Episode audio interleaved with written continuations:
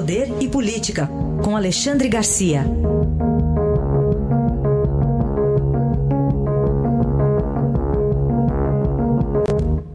Oi, Alexandre, bom dia. Bom dia, Carolina. Feliz Ano Novo. Feliz Ano Novo também para você e para os nossos ouvintes. É isso aí. Alexandre, queria falar contigo sobre essa tensão entre Estados Unidos e Irã e o que, que pode repercutir aqui no Brasil. Pois é, bom, aqui no Brasil o, o, governo brasileiro sabe que não tem força para se meter nessa, nessa briga, né? Força bélica. Então não tem nada de militar metido nisso. Quem está metido nisso é, quem está metida nisso é a diplomacia. E a diplomacia já, já se manifestou dizendo que uh, apoia qualquer combate ao terrorismo, né? uh, mas, em outras palavras, diz assim, nós somos amigos dos dois, os dois são nossos bons parceiros comerciais, os Estados Unidos é o maior parceiro comercial, o Irã também é bom parceiro comercial. Então a gente não, não vai comprar essa briga. Agora, eu, eu, bom, também não posso falar muito de lá depois que o Roberto Godoy falou. Hum. Roberto Godoy, Godoy fala, eh, falou e disse, ele é um dos maiores entendidos nesses assuntos aqui no Brasil, mas eu gostaria de, de, de pôr aí uma pitada da história, coisa que a gente aprendeu na escola. É, eu acho que o sonho desse, desse general, que não é das Forças Armadas, ele é da, da dessa brigada revolucionária aí, é, que, é um, que é um grupo que pode se infiltrar, né? os, os, os iranianos mesmo, que são os descendentes dos persas, são os persas, né?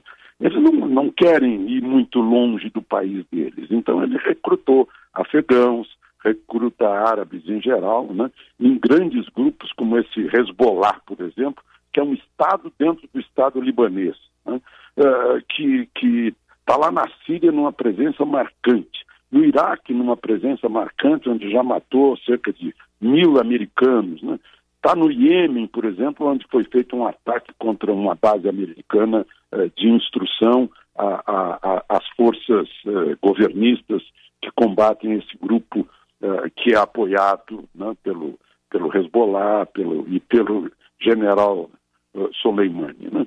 Uh, eu acho que o sonho dele era ser uma espécie de Xerxes. Né?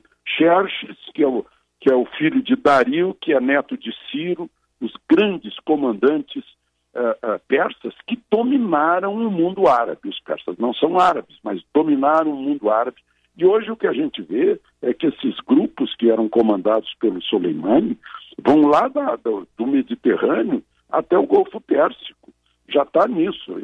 O, os, os, é, os primeiros persas só se acalmaram quando chegou o meu xará, Alexandre o Grande, que dominou tudo, né? que derrubou o Império Persa. É, provavelmente o sonho era esse, e os americanos é, cortaram esse sonho. Eu não diria que os americanos estão desafiando o Irã. Eu acho que eles estão ameaçando o Irã. É assim que os ayatollahs veem, né? principalmente esse que está no, no, governo. O, o Soleimani era o número dois dele. Né? Então, eu não acredito que vá haver, por parte do governo iraniano, do Estado iraniano, alguma, alguma reação muito grande, porque a história mostra que eles se encolheram sempre que assumiu lá. Assumiu Ronald Reagan, né, eles libertaram aqueles reféns que estavam 444 dias lá inteira. Né? Uh, depois, quando viram que, que, o, que, o, Bush, filho, entrou no Iraque, no Afeganistão, né? eles, eles suspenderam o acordo nuclear. Negociaram com Obama, sabem que com Obama podem negociar, embora Obama tenha ido lá no Paquistão para matar o Bin Laden. Né?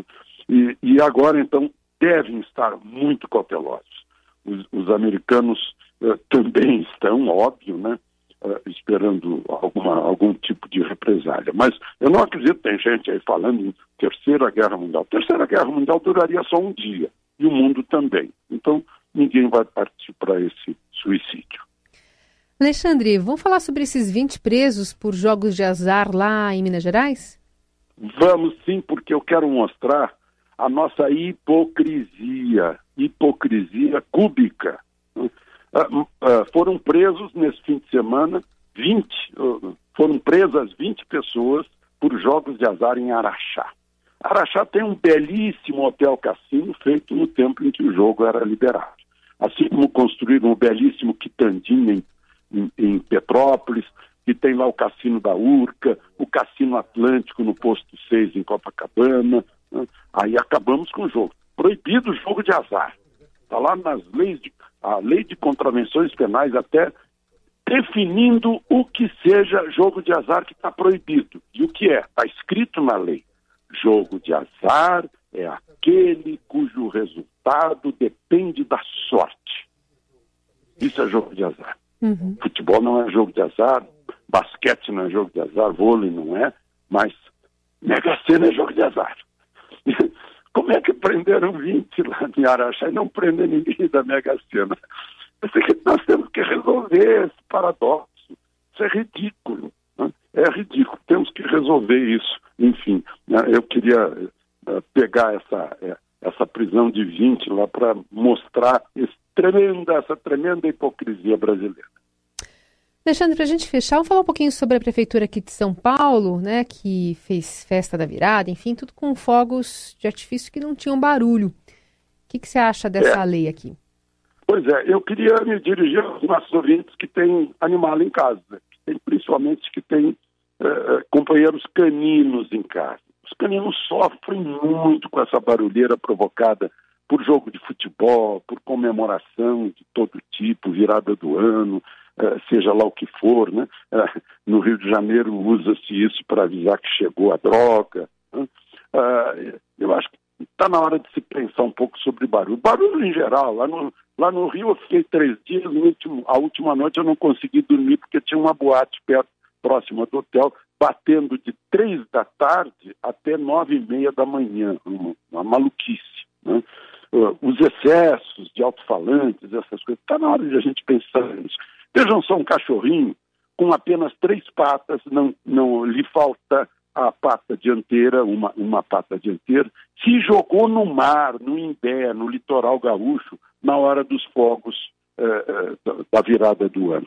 Se jogou no mar, foi socorrido por bombeiros depois, né? ia se afogar, evidentemente, o nado cachorrinho depende das duas patas dianteiras, e ele tinha uma só foi salvo pelos bombeiros. Então, para a gente pensar a respeito de os ambientalistas, por exemplo, isso é responsabilidade também deles.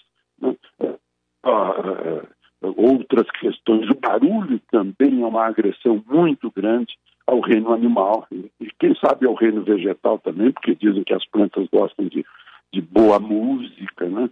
Então, só para a gente pensar a respeito, a propósito dessa eh, promessa da prefeitura de dizer que vai multar quem, quem fizer barulho de fogos em São Paulo. Esse é Alexandre Garcia conosco. Alexandre, obrigada. Boa semana. Até amanhã. Até amanhã.